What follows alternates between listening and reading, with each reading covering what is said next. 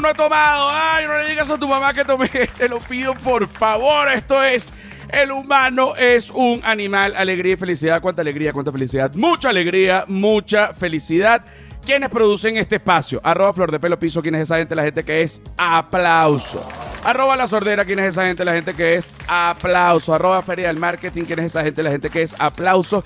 Y arroba José R. Guzmán, que soy yo, que no lo produzco, pero que lo hago. Y me pueden conseguir como arroba José R. Guzmán en todos lados, incluso en Patreon también. Arroba, eh, ah, no, en Patreon es José R. Guzmán sin el arroba. Que la gente suele creer que es contenido adicional del podcast, nada más estás equivocado, Joaquín. Esto es un canal de contenido digital. Quítame esa música infernal, fíjate. Tengo que toser. Eh, en, honor a la verdad, pues me estaba muriendo en ese intro que tenía ganas de toser. Pero con respecto al canal de Patreon, eh, la gente que está en Patreon ahorita está en el lugar que es, puesto que la quinta temporada de Comida, Calle y Comedia la voy a sacar completa por Patreon, todos los episodios de una vez como si fuese Netflix. Raz está a punto de estar lista, pero aún no está lista, no tengo fecha, estamos subtitulando ahorita.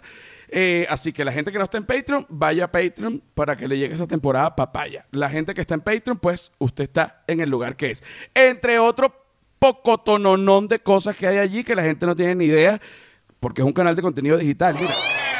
Hoy es un día para mí muy, muy, muy, muy, muy bonito porque para, eh, eh, es prácticamente como volver a las raíces. Eh, uno por lo general cuando se dedica a algo comienza con una gente, eh, sea música, o sea, sobre todo en el, en el mundo artístico, pero yo creo que en todos los mundos, Eh, sea música, sea comedia, sea teatro, tú comienzas con una gente y luego, bueno, la vida te, te, te va llevando cada quien con sus propios intereses y la gente se separa, pero esa primera eh, digamos, ese primer grupo con el que tú hiciste, bueno, esa primera etapa de, de- de tu carrera nunca se olvida, es más o menos un sentimiento como el que uno tiene cuando uno ve a alguien que uno quiere de la época del colegio.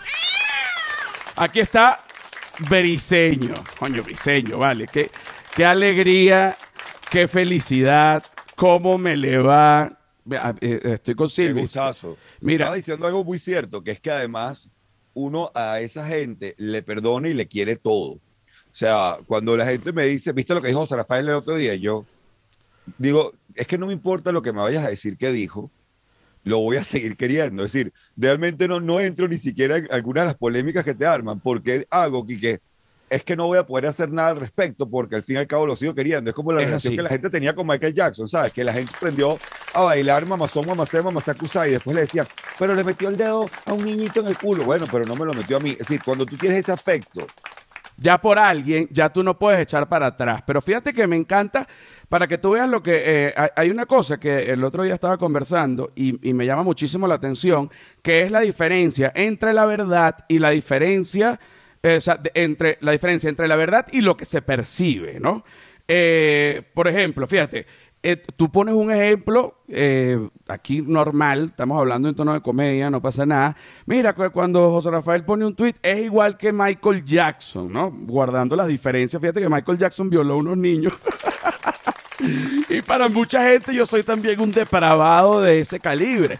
Así como para mucha gente, muchísima gente dice, tú estás loco, Michael Jackson no violó a nadie y eso es una mentira del gobierno norteamericano porque querían desprestigiarlo porque era unas locuras que tú dices, bueno, eh, la gente que quiere estar a favor de Michael Jackson puede estar, la gente que quiere estar en contra, yo particularmente pienso que sí, este, debió haber habido algún tipo de abuso, no sé hasta dónde, porque, coño, si tú te llevas unos niños por una finca eh, y tú eres un adulto y tú ya no hay que decir más nada. O sea, es que- unos niños por una finca, es decir, ya ahí está mal. O sea, ni, mal, no en el, ni en el llano venezolano, briseño, está bien visto llevar unos niños por una finca. O sea, coño, ¿Qué? nadie que eh, bajo su sano juicio que no quiera que, que, que lo, que, lo, que lo tilden de pedófilo se lleva. No, ¿y qué hiciste el fin de semana? La pasé del carajo, me llevé ocho niños por una finca. Coño, No. estuvo, No. está mal, está mal. mal. Y esos niños, alguno era tu hijo. No, no, unos amiguitos. Coño, marico, Michael. No, huevón, está mal. Entonces, eh, a veces, digamos, la gente que por, por un tweet o qué sé yo, por un post de Instagram, coño, puede ser puede ser tildado de unas cosas como que, mira, tú eres un violador y lo que mereces es la muerte. Y realmente yo creo que es importante cuando uno se mete en las redes sociales, no es, no es que las redes sociales no sean otra realidad, porque también hay esta teoría de que, bueno, las redes sociales no son la verdad. Coño, bueno, si no son la verdad, se sienten parecidas. No, pasa que es una tentación muy grande. O sea, yo no creo que las redes sociales sean la verdad, pero ojo, si son la realidad para mucha gente. Y entonces ahí es donde uno tiene que estar claro que, bueno, ahí no los voy a poder ayudar. Es decir, si ya ellos decidieron que tú eres pedófilo, si ellos decidieron que tú eres un maldito, tú no vas a hacer nada al respecto, sobre todo Twitter, que es la ira, porque cada red social es como un pecado capital. Me gusta, me gusta, me gusta. Explícame eso, explícame eso. Mira, Twitter es la ira, obviamente. O sea, Twitter, nadie entra a decir, oye, la verdad es que qué bonito el cielo que se ve hoy en Caracas, porque inmediatamente le caen cuatro personas. ¿Tú sabes cuánta gente se está muriendo bajo ese cielo? Bajo ese cielo vive el coqui. o sea, una gente que está mal. Luego, Instagram, creo que por sus orígenes era la gula. Es decir, todo el peo de la comida en Instagram, realmente Instagram llegó la, la comida a otro nivel. Cuando, cuando, cuando hablamos de la comida, también me atrevería a añadir el, partes del cuerpo humano como comida independientemente del género al que, al que pertenezca. Por ejemplo, un buen pene, una buena vagina, unos buenos senos y un buen ano, sea de quien sea, cuenta como comida porque es para comer. Y usted lo sabe porque tienes dos hijas.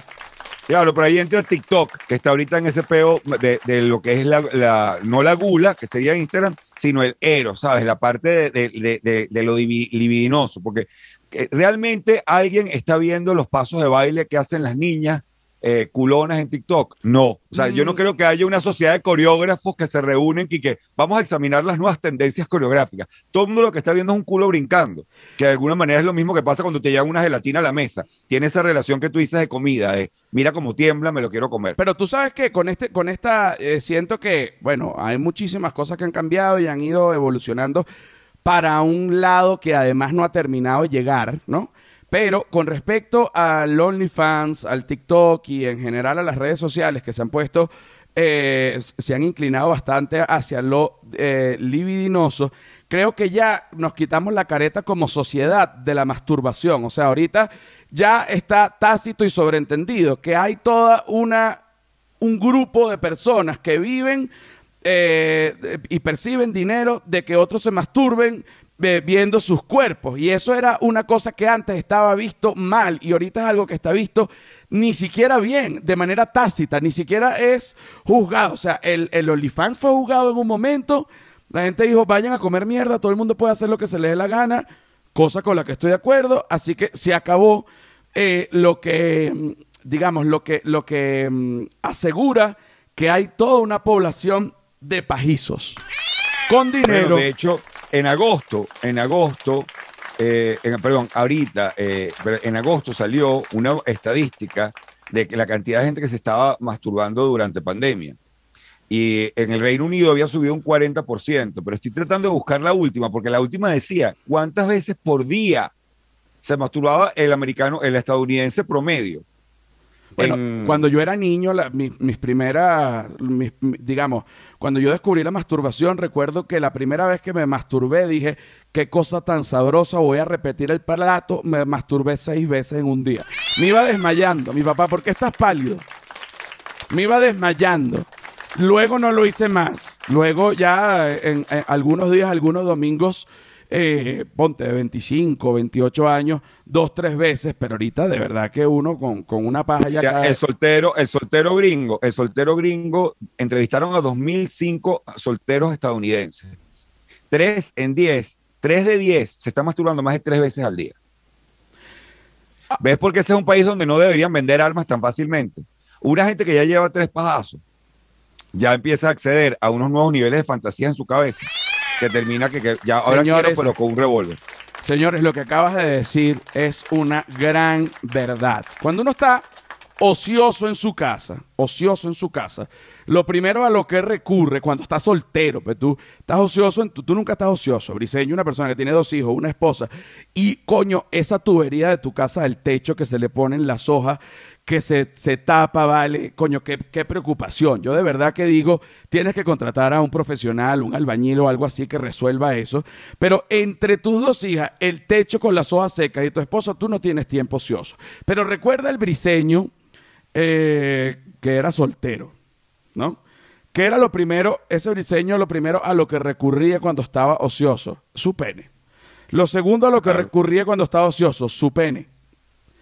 Hasta lo tercero, su pene. Y después sales a la calle que sí, a tirar un mango que ves en el piso y lo pegas contra una pared. Claro, ya, ya empieza. No, sales a atropellar a alguien. ¿Sabes qué? O sea, ya estás en un nivel de locura. Fíjate que el momento que uno se da cuenta que uno tiene una cierta edad, y no me refiero a cansancio corporal, sino a cambio psicológico, es el momento donde uno llega a un hotel solo de gira y dice, ¿sabes qué? No me voy a hacer la paz. Es una cosa que tú dices, mire, yo, algo pasó dentro de mí, yo, yo, yo ya, yo ya debo ser llamado Don Briseño. Ya yo no puedo ser llamado. Ya Briseño. va, ya va, ya va, ya va, ya va, ya va. Yo cuando giraba contigo, eh, la paja estaba presente en los tres cuartos. Yo giraba con Leti y con Briseño. Eso era sobre... Bueno, Briseño era legendario, eh, eh, que incluso bajaba al lobby para que el wifi fuera más poderoso, a bajar porno e ir. Cosa que a lo mejor gente diría, oye, pero ¿cómo? ¿Qué locura, Briseño? Estás equivocado. ¿Tú sabes de lo que evita la porno? Una infidelidad. Claro. Es la que llaman, la que llaman descarga la pistola para que no salgas armado.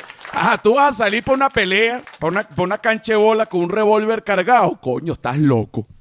Llévate No, ese además que tú, tú sabes mejor que nadie el tema de que en su momento más alto, mi país, tu país, producía unas mujeres locas y más de una vez tú, tú me llamabas, mira, aquí está no sé quién, y yo digo, no le digas mi habitación, y bueno, le echo yo, haz ese sacrificio por la patria, José Rafael, y José Rafael hacía el sacrificio. Coño, mira, yo agarraba lo que, lo que llaman el fly de segunda mano. Iba directo para Briseño. Briseño sacaba el guante, no la agarraba y yo en el piso, ven acá mi niña. Ahí está. No, pero estaba muy bueno porque todo lo que iba para Lete estaba definido y a mí me llegaba lo mío y lo de Briseño. No, no, tú comías doble. Tú eres que Eso, eso, eso. diseño dejó una papita, pásalas para acá. Pásamelas para acá. Mira, pa- hay un cuento que siempre lo, lo digamos, lo, me- lo atesoro, lo atesoro muchísimo. Y es el cuento del guayoyo y la soya. No, ese, yo, ese cuento para mí es un indicativo de los niveles de locura en los que tú estabas, José Rafael. En los que yo he, he vivido y sigo viviendo. O sea, eh, eh, ¿tú te acuerdas bien ese cuento? O sea, porque Claro, nosotros brindábamos Ajá. antes de cada función en el camerino de Teatrex. Que vaya un saludo a la gente de Teatrex El Latillo, que de verdad eh, fue el espacio donde ese, ese montaje creció y creció y creció y se, y se afinó. No, chico, y que es Durante- maravilloso eso ahí. ¿Eso ahorita qué es? ¿Qué es? Ahorita va a haber- va hay otro espacio que lo tiene otra compañía, pero ya pus- finalmente pusieron un teatro allí. y Ah, tiene bueno, como un chévere. lounge. Va bien, pero el caso es que estábamos en ese camerino y siempre brindamos. Nosotros peleamos mucho con José Rafael porque José Rafael tiene un problema con la propiedad privada alimenticia, sobre todo en bebidas, que él no puede ver un vaso de alguien porque se lo agarra. No contento con que él agarra tu vaso y te quita tu bebida eh, y la asume como la de él, 10 segundos antes comenta cosas como, verga, esta tarde le comí el culo a una caraja, no me gustó. Y se lo bebe y estoy pensando, ahí, viene un, ahí me viene un BPH a mí. Oye. Entonces empezamos a poner, a agarrar... Pero ya va, eh, eh, estamos, estamos hablando que esto es un cuento TBT, pero no, la gente va a creer, coño, pero este No, es no, no. Rafael de ahorita. Estamos hablando que esta vaina pasó en el 2012. Sí, claro, esto es, anti- es historia antigua. Y entonces, Lady y yo éramos muy celosos con nuestro vaso para que José no lo agarrara. Y José nunca tenía vaso de nada. Entonces, nosotros teníamos servido nuestra broma y bueno, vamos a brindar. Y cada vez que íbamos a brindar, Leti agarraba su vaso, yo agarraba mi vaso y José Rafael agarraba lo primero que encontrara. O sea, generalmente había un café de alguno de él, él se había llevado un guayoyo o había que o se había conseguido un vaso de fresco por ahí en la calle que tenía como unas cosas de mendigo, no como ahorita, que es un hombre digno. Y agarró un vaso de, de guayoyo y brindamos, bueno, bla, bla, bla, y ¡zas! se echa su broma y cada uno de nosotros, coño, vamos a echarle bola. Y José Rafael dice, verga, me regañó ese guayoyo. Y tres minutos después, porque quiero que se sepa que no fue que en el momento hiciste algún tipo de revisión de tus papilas gustativas y dijiste, ya va, déjame revisar aquí, porque quizás no fue que me regañó, quizás debo mirar el vaso. No, no. Tres minutos después, estás mirando la mesa del camerino, ves el vaso que te bajaste de un shot de guayoyo y dices, ah, pues que esto no era guayoyo, esto era soya. Coño, razón". claro. Coño, pero es que la soya en los sushis en Venezuela, yo no sé cómo, cómo eh, eh, lo servían en un vaso de guayoyo. Entonces yo veo soya en, guayo, en un vaso de guayoyo y digo, esta es guayoyo por el color. Y me lo lanzo, pero el cerebro de uno tiene muy distante el sabor a soya y el sabor a café, ¿no? No es algo como que, coño, que si tomé Coca-Cola y era Nestí. Entonces tú más o menos, ay, es raro, pero no, esto fue como que dije, este guayoyo es una mierda. O sea, no, este guayoyo era una mierda. Y después, a los tres minutos que mi cerebro dijo, amigo, esto no era guayoyo, esto era soya. Bueno, fue un brindaje asiático y me fui a presentar, no joda, pero como un samurái. Mira, además están sonando unos cables en esta vaina. Vamos ahorita con la segunda parte del episodio número 95 del humano es un animal. 94. Alegría y felicidad. Venimos ya. Señores. Maricos. Maricos todos. Bienvenidos al episodio número 94 del humano es un animal. Alegría y felicidad. ¿Cuánta alegría, cuánta felicidad? Mucha, mucha, mucha, mucha alegría, mucha felicidad. Whiplash Agency. Whiplash Agency. ¿Quién es Whiplash Agency? Whiplash Agency es la gente, escúchalo bien, que te va a diseñar tu página web tal cual como tú la quieres. Y además e incluso tú le puedes pedir que te coloquen allí un artilugio para que tú puedas vender tus propios productos dentro de tu propia página web y tú no dependas de un maldito tercero. No joda coño su madre. Cuando tú ves la página web, tú dices, coño, vale, qué maravilla. ¿Quiénes son estos carajos? Son unos huevos pelados. En ese momento tú dices, Whiplash Agency. Es la vulgaridad hecha excelencia. Ponme los tambores, por favor, que quiero hablar de algo muy importante, pero no lo voy a hacer sin mis tambores que me llevan al clímax y al éxtasis, justo a donde tengo que estar para comenzar a hablar de esto. Orangután. ¿Qué es orangután? Orangután, súbeme un poquito más al tambor que quiero mover la cadera. Orangután es un ente que se divide en dos. Así como está la T de cobre, está la Y de orangután. Ok, está Orangutan Care y Orangutan Provoked. Orangutan Care, ¿qué es? Bienestar suplementos alimenticios, vida, CBD oil, eh, bueno, CBD roll-on, aceites para la piel, eh, cualquier cantidad de cosas, como por ejemplo, esta la tengo aquí, que es un CBD oil, 1500 miligramos, este con sabor a limón. Si tú lo abres, yo lo tengo aquí un poquito abierto. Oye, está complicado. Déjame. Ahorita se me bota este aceitero espérate una cosa, espérate una cosa, espérate una cosa, no veme abriendo esto y yo te voy a, casi me arranco una uña, ¿viste? Me sentí débil, también hay para fortalecer las uñas, oye, qué dolor. Casi me arranco la uña con esto, orangutan. Pongan la tapa un poco más suave, mis reyes bellos. Bueno, aquí tú tienes, dependiendo de los de lo que tú quieras darte, y tú te das para debajo de la lengua. Yo no me lo meto debajo de la lengua porque me dan ganas de vomitar. Estoy, coño, está bueno como un aceite de oliva, pero con sabor a limón y con CBD. Ahora, Orangutan Provoked. Una cantidad de cosas, por ejemplo, esto es para la intimidad, esto es un juguete sexual. Este eh, se necesita manipular con un control porque este va en el ano y después que esto está en el ano, tú no le vas a cambiar la velocidad por allá adentro. Eso ya no hay tu tía. Por eso tú tienes que tener el control afuera para controlar la velocidad de esto. No es que te vas a meter el control. Entonces te metes el control y el control no vibra y nadie entiende y le estás dando es a esto. No, chico. Esto es lo que te tienes que meter. Tú piensas que esto está muy, muy ancho. Tú lo sacas de aquí y te clavas este que está más finito. Orangutan Care, Orangutan Provoked, el cargador. Los quiero mucho. Esto lo vamos a probar. No he probado todos, pero he probado algunos. Pero este, este, este, no sabía que se le sacaba este bichito. Me lo clavo esta noche. ¿Te parece ese? Briseño, ¿estás ahí, mi amor? Estoy aquí, estoy aquí escuchando toda tu, la, gran variedad de productos sanos que, que promueves. Orangután eh, a mí me escribió porque quiere que le dé un curso de oratoria. Él quiere hablar, quiere sonar más astuto, tal. Y me meto a ver los productos y hago que, ah, ok, este pana, eh, no sé cuánto necesita articularse porque creo que se venden solos, pero igual se le ayuda. Bueno, te voy a decir una cosa. a mí me gusta mucho lo que está haciendo eh, la gente de Orangután. Ellos son una pareja. Y fíjate que ellos toman, eh, ellos están muy ligados con la comedia porque realmente la consumen, no solo comedia venezolana, sino comedia eh, de todo tipo. Y ellos se han aliado con muchos comediantes dependiendo del área que les convenga. Fíjate, si tú vas a crear un curso de oratoria, coño, no vas a venir a José Rafael porque, verga, puedes terminar que si preso en Texas, ¿entiendes? O sea, son, hay, cosas, cada quien con cada cual. O sea, un curso de oratoria briseño, de repente para, para publicitar el dilatador anal, sí, sí, sí soy adecuado yo. Entonces, cada quien con cada cual. Mira, briseño, hace poco eh, hicimos unos tweets, ¿no? Con respecto a las celebraciones de Semana Santa.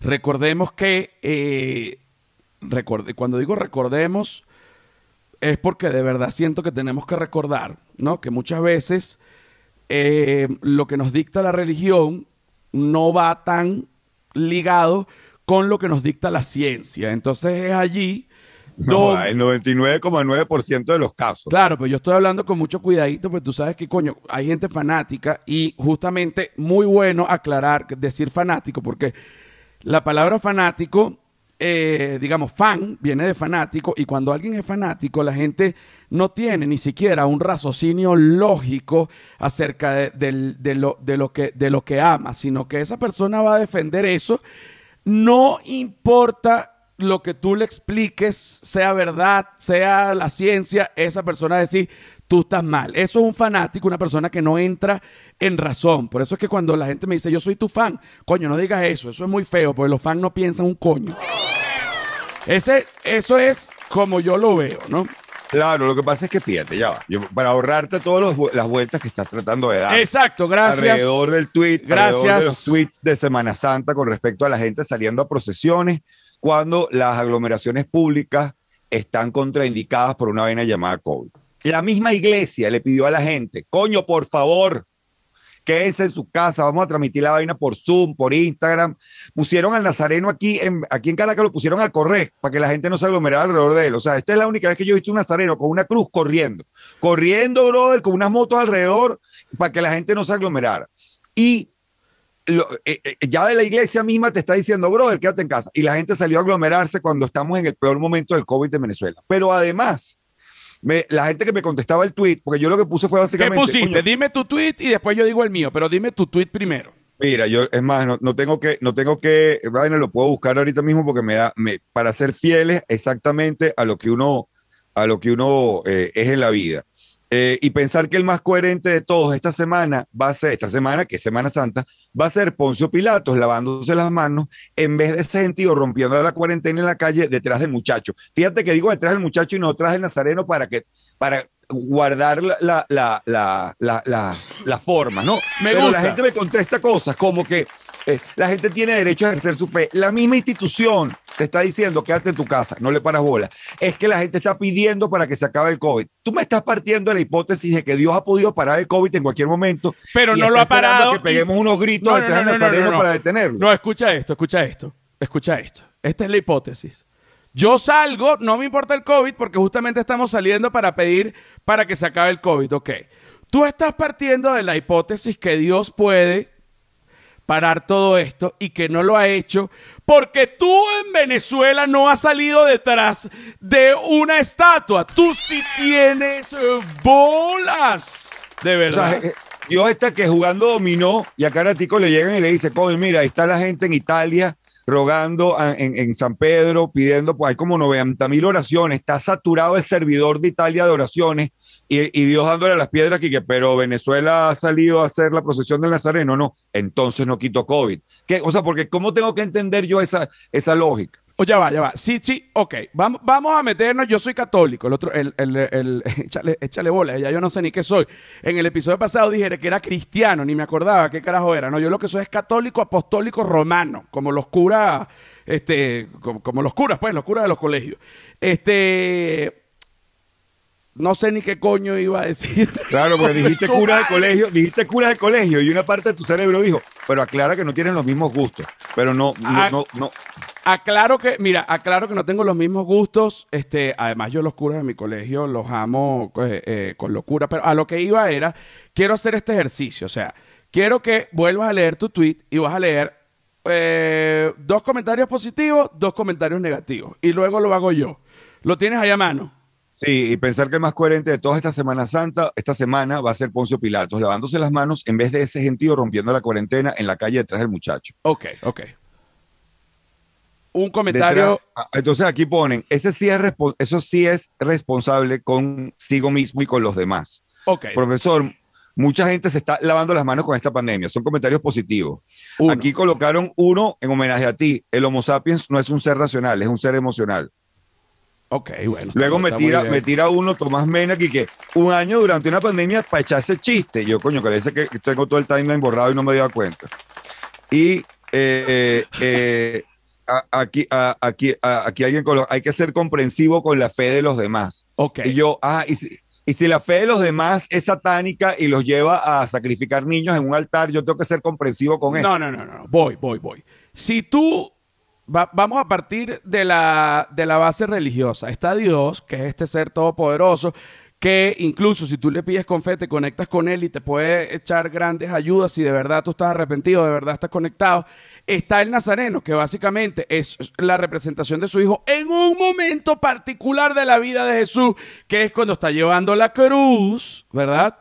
Y está toda esta divinidad de estos dos seres Coño, yo se los juro a los fanáticos del Nazareno que Dios y Jesús van a entender el por qué ustedes no pueden salir detrás de una estatua en Caracas. Porque, porque hay otra cosa que también les voy a decir para que se terminen de arrechar. Esa estatua que está en Caracas, coño, es una representación del Nazareno, pero el Nazareno está a la derecha de su padre, eh, a, la derecha de su padre en el cielo, según lo que dice la Biblia. Entonces, no entiendo, no entiendo, no entiendo. Es que pareciera que fuera como una señal de wifi. ¿Sabes? Que, que hay wifi, sí, pero se agarra mejor allí. Pana, o Dios es omnipresente y está en todos lados, o es una señal de wifi que hay que pegarse al servidor. Exactamente. hay que pegarse al router. Es parecido. Yo el otro día me fui a leer las cartas, ¿no? Y entonces me, me voy a leer las cartas. Yo sé que a mí me encanta leerme las cartas. Y entonces hay este también es de brujería, ¿no? El, lugar, ahí, ahí, ahí, calaveras y, y entonces que supuestamente que, se hacen amarres, que se hacen no sé qué cosa, y que, y que también se, se, se, puede hasta mandar a matar o enfermar a una gente, ¿no? Con un trabajo de brujería, ¿no? Yo, yo estoy viendo todo esto, esto va a salir en la quinta temporada de Comida Calle y Comedia, entré ahí, me leí las cartas, lo grabé todo. Y tú ves las calaveras, que puedes mandar a matar gente, que puedes hacer un amarre y también ves un cartelito que dice lávate las manos y échate él. O sea que toda la brujería tampoco puede con el COVID.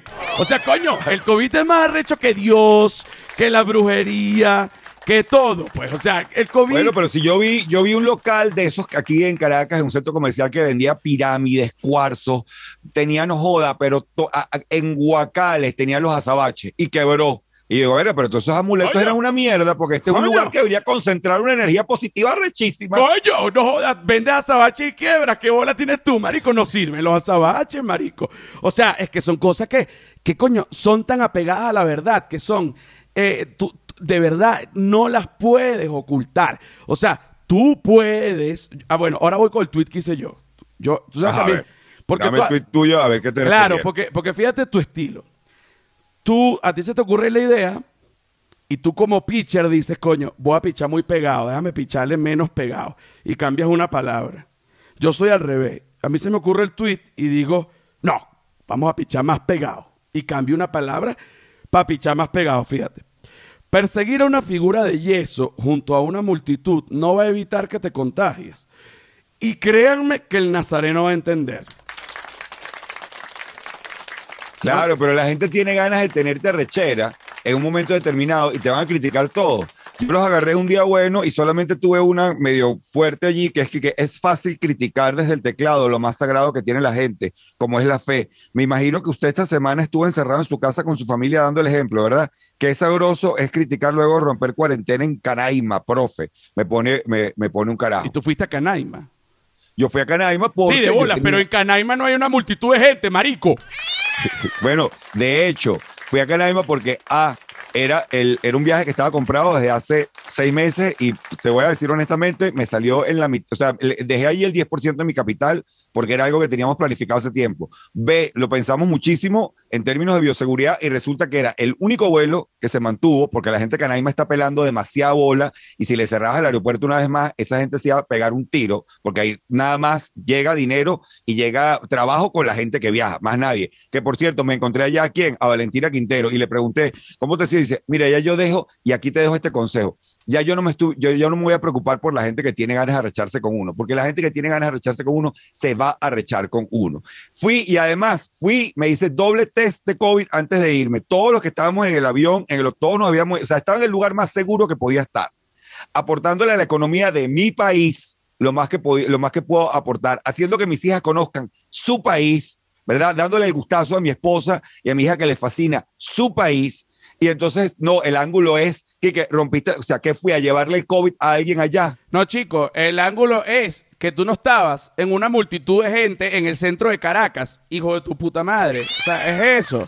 Es eso, es eso. O sea, y lamentablemente. yo estaba desayunando, almorzando y cenando bajo un chabono abierto por los cuatro costados con una brisa separado a 10 metros de cada mesa, porque no vayan a creer que, es que el hotel estaba saturado. No, y, estábamos las cuatro familias que le queríamos echar bola al país. Y lamento mucho, y lamento, lamento mucho, de verdad que el nazareno no pueda contra el COVID, ni siquiera el mismísimo Dios, porque no puede ¿Saben por qué? Porque la, no hay religión, no hay religión, no hay religión que vaya más allá que la ciencia. Entonces, si van a ser fanáticos, coño, no vengan a joderme, sean fanáticos y vayan con su ignorancia al coño de su madre y mátense entre ustedes. Pero, mejor todavía, mejor todavía. Si tú eres tan, pero tan, pero tan cristiano que te arrechó lo que dije, perdóname. No, o no me perdone un coño.